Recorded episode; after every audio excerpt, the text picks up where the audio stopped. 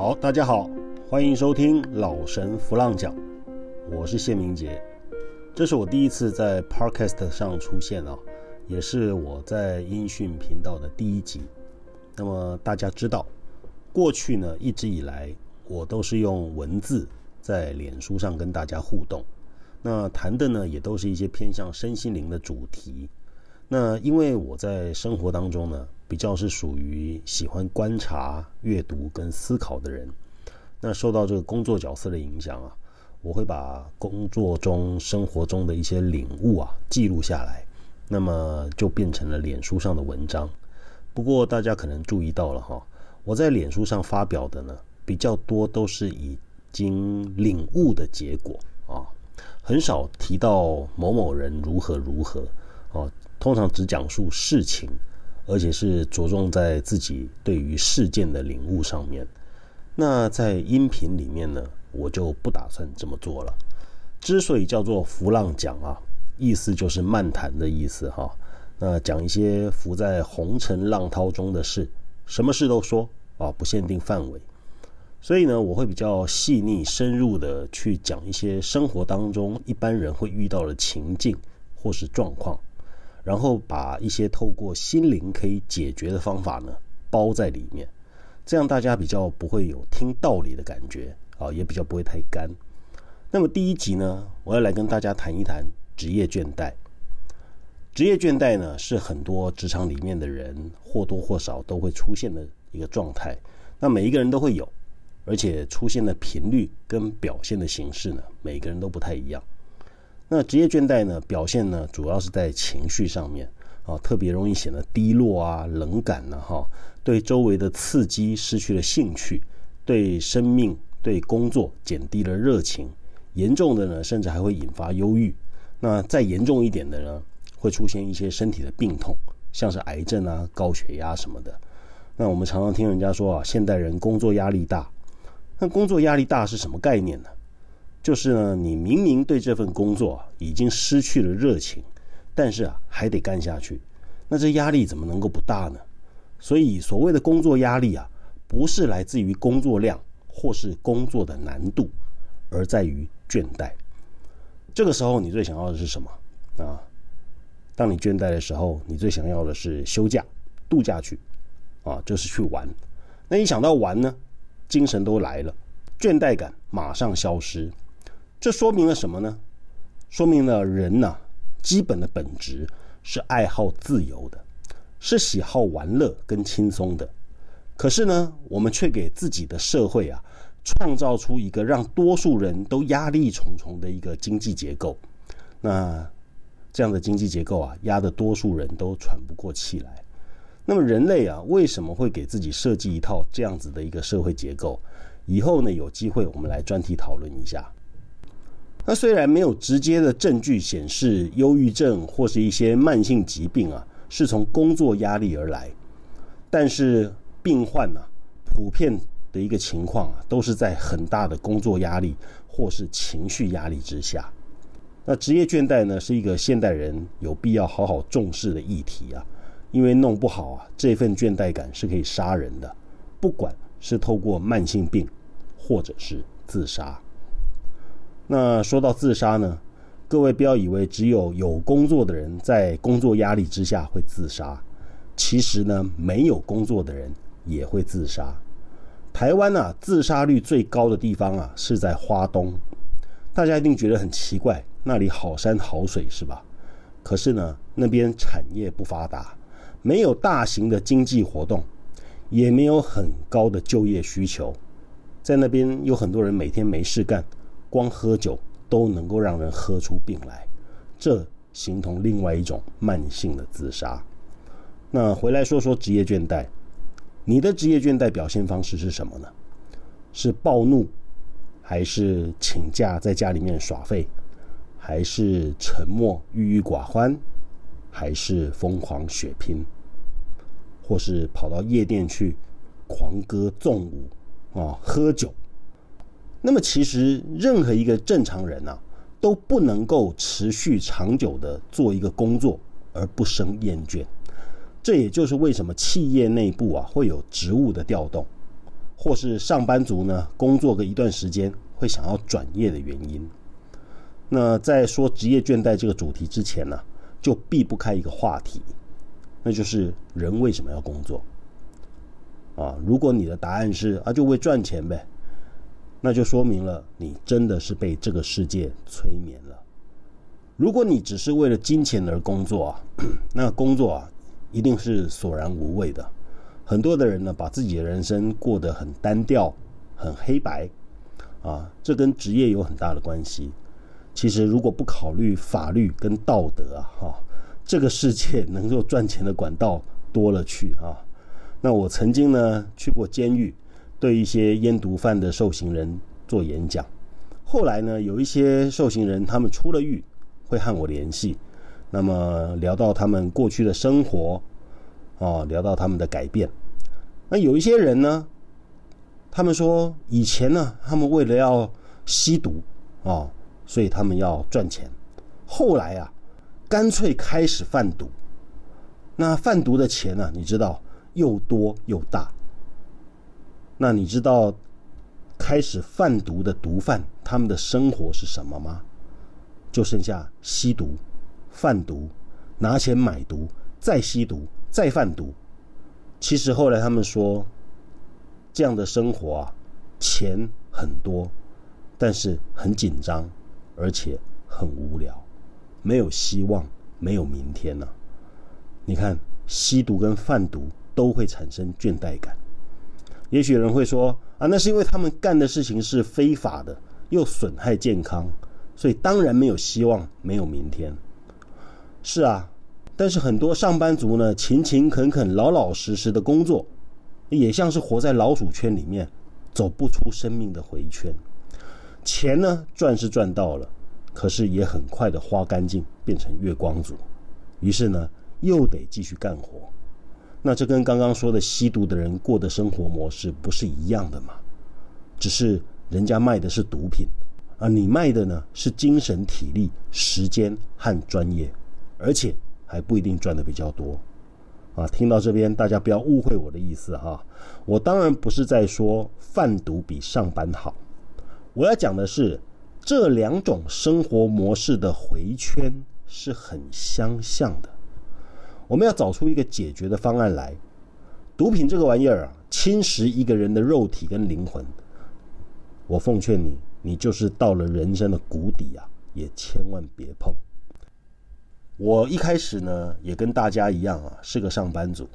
那打工摆地摊赚零用钱的那个就不说了哈。我的第一份正式工作啊，是一家电子工厂的作业员。这个很多人都不知道吧？啊，其实我很感谢我这个第一份工作哈，我只干了三天，三天我就职业倦怠了。这三天呢，我在作业机台旁边跟机器人一样，重复的做一样的动作，持续几个小时。这个体力的耗费啊是不大，但是一天下来啊，我累到不行。我后来仔细的思考了一下，为什么我会这么累？因为我不是机器人啊，可是我却要像个机器人一样做重复的同样的动作，这违反了身为一个正常人的本性啊，也违反了我个我个人的个性啊。那这样子呢，消耗了比一般正常的时候更大的能量，所以我在做这个工作的时候才会更累。于是我就知道我并不适合上班族这个角色。那我不停的在问。人可以不工作吗？然后呢，我在接下来的职涯里面，我就一直以来都在寻找可以不工作就能赚钱的方式。那当然啦，我这边所讲的不工作，不是指什么都不做，每天躺在床上耍废啊。我说的是，不必像上班族那样每天出门塞车打卡，忙得跟苍蝇一样。七晚八晚累得半死才回家，然后隔天闹钟响了再来一次。我的不工作是指可以用自己的节奏做自己想做的事，听起来很棒，对吧？要是一个人可以用自己的节奏做自己想做的事，还能够赚钱，又可以创造自己的存在价值，达到自我实现，哎，那多好，谁都想要啊。这样就一定不会有职业倦怠了，因为做你爱的事情，你可以一直做下去。我知道有些人听到我讲到这里啊，第一个想到的是投资，对吧？不对，我不是要讲投资啊。第一，投资又不是一定赚的啊。第二，对一个当时两手空空的我来讲，拿什么投资？但是呢，投资这两个字在概念上是对的啊，你得投资在你自己身上，那个是回报率最高的啊。好，我后面呢会跟大家慢慢的来说明。好，那么一开始呢，你进入职场，如果要说不是为了赚钱呐，那你也太不实际了。当然是为了赚钱，但是呢，你的目的里不能只有这个，你永远要更贪心的去获得更多，学习更多，给自己加上更多的装备。这个年头啊，就算你固定在一个工作上，不产生离职的想法。也必须要不停的学习跟进步，不然你连当个上班族都不够资格。那要是你还想要跳出池子当老板，走自己的路，那你更是没有倦怠的资格。所以，不管你是要当一个成功的上班族，或是成功的老板，你一定要避免职业倦怠症。就像是在战场上啊。一个军人第一件事不是杀敌呀，而是要保护好你的武器啊，也就是你必须要学会保护你自己。一个军人在战场上自己都保护不了，那还谈什么克敌制胜呢？所以要避免职业倦怠症，或者是降低职业倦怠症的症状，就是学会如何在职场里保护自己。那有一些人呐，职场上的倦怠啊。来自于人事，也就是办公室里面的惯老板、小人同事、巨婴主管这一类的哈。那应付这些人呢，属于另外一个议题，我们以后再谈。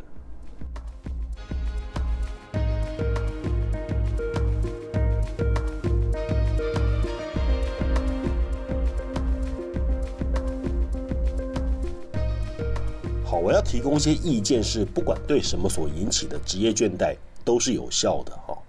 那要避免职业倦怠症呢，有一个很重要的要点，就是你不能够只为薪水工作。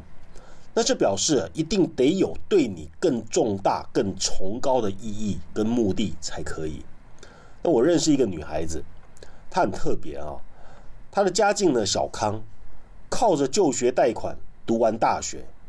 那大学毕业了之后呢，她也没有急着要找工作。这个妹子啊，大概是家庭教育给了她充分的空间和自信啊。她说：“如果只是要赚钱的话，我去酒店上班最快啊。但是那种生活呢，我不爱。那我也不是一个物欲很高的人，两万以下的收入就可以让我很快乐。于是呢，她利用大学的四年呐，就在便利商店打工。”哎，都是工读生，都不是正式职员，哦。那他对英语呢有很高的兴趣跟学习的热情，所以他把课外跟不打工的时间，甚至是睡眠的时间，都拿来大部分学习英语啊，甚至于他也没有谈恋爱。后来呢，他的多益啊拿了八百多分啊，大学一毕业就被外商公司招聘了。那这个例子说明了。在一开始的时候呢，他并不是以赚多一点钱来作为主要的考量，而是以能够在我有兴趣的项目上面多花一点时间作为主要的学习考量。这就是前面我说的更崇高的意义跟目的。那对一个年轻的人来讲啊，未来有大把的青春岁月等待着他。真要说赚钱，那钱是赚不完的。但是呢，有些学习的基础啊，你一开始错过啊，后面要补就难了。啊，不过对某些年轻人来说哈，更崇高的意义有可能是玩呢。那如果是这样的话，你一定要玩出一些名堂，像是有些人喜欢打电动啊，打到可以出国比赛拿奖金，那就是玩出名堂了。有人喜欢露营烤肉，玩到成了露营烤肉的专家。甚至还可以协助别人，结果干脆成立顾问公司，创业当老板。那有人醉心于音乐，于是玩起音乐，最后帮影视公司配乐，哦，做节目，或者是帮这个电动玩具来做配乐，哎，也是一项成就。你看，因为他们知道自己要什么，喜欢什么，能够玩什么，然后在他们玩的时候。也加入了很高的学习热忱，于是就成就了他们自己。刚刚有说哈，如果你要走这条路，至少你得知道自己想要什么，不想要什么，喜欢什么，不喜欢什么，爱什么，不爱什么。简单说，就是你要对自己很了解。那很多的人呢，他的人生不是没有更崇高的意义跟目的。也不是没有想要玩的东西，而是他总会对自己说：“先上班赚钱吧，要学什么，或是要培养什么能力、什么兴趣的，等收入稳定了再说吧。”我这边告诉各位啊，这个年头连公务员的收入都不一定稳定。这个世界说到底只有三种差别：高收入、低收入和没收入的差别。原因呢是“稳定”这个词啊，是个假议题。这个世界小到原子，大到天气跟心情，从来没有稳定过。至于你的薪水条，也是看你的工作表现。我们回来谈这个不以赚钱作为第一考量的这个部分，这需要你对你自己有很充分的认识跟了解，你要很清楚的知道自己要什么，不要什么。不过，很多的人呢，其实都不认识自己，也不了解自己，于是呢，也不清楚到底走哪一条路可以为自己的人生创造出金钱以外的崇高意义。这边呢，跟大家说一个我自己遭遇的一对年轻人啊，我曾经呢在台十一线的公路上面啊，看见一台机车啊，那机车屁股呢挂着一块牌子，写着。成为社畜前的环岛之旅。骑车的呢是两个大学刚刚毕业的女生。那我看的其实很难过啊，年纪轻轻的就已经不抱持着希望了啊，就认定自己一旦开始工作就会成为社畜啊，然后呢就带着即将成为社畜的这个很低沉的心情，苦中作乐的环岛一番啊。要为自己即将失去的自由呢，勉强的涂上一些回忆的色彩。那因为我感到很很多的问号，于是我就跟在他们车子后面，最后呢跟他们在同一个餐馆并桌吃饭。那他们对我这个光头刺青大叔呢也很好奇。那我也借着这个缘分呢，就对他们分享，不必用悲观的这个社畜心态哈来看待自己年轻的未来。反而应该带着热情、勇气，积极的拓展自己的视野，就好像他们会想要环岛旅游一样。所以呢，我建议三十岁以下的年轻朋友们啊，可以大胆多方的尝试各种的职业，啊，抛开你的学历包袱，脱下你城市的衣服，不要管薪水有多少啊，去山边、去海边、去农场、去牧场。去干一些体力活，趁着你还年轻，不要考虑前途，不要考虑收入，在高山和原野间挥洒属于你年轻的汗水。不管你是在城市还是在乡间，你不是为了玩，而是为了去踏实落地的体验人生。然后，在彻底的劳动和放松之下，你会体验到人活着。再加上工作的那种畅快跟踏实，辛苦当中获得到的报偿啊，可能不会太多，但是呢，那份甜美跟喜悦啊，可以让你一辈子回味无穷。而且这整个过程呢，可以培养一个人坚韧的生命态度以及珍惜感恩的心灵。那我会建议，在三十岁以前的人生呢，不要怕，尽管冲。多方的尝试，多方的努力，不看报酬，只要经历。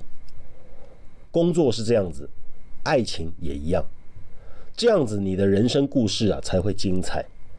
最主要的原因是啊，在多方的尝试经历当中呢，你会发现真正适合自己的工作领域和项目是什么。就好像一个谈了八场恋爱的人呢，一定比只谈一场恋爱的人知道什么样的伴侣更适合自己。就业啊，没有最好的职业，你最爱的就是最好的。找对象呢，没有最好的伴侣，你最适合的就是最好的。下一集呢，我要跟大家分享的是超过三十岁的人。要怎么样面对职业倦怠症？我是谢明杰，老神弗浪讲，我们下次见。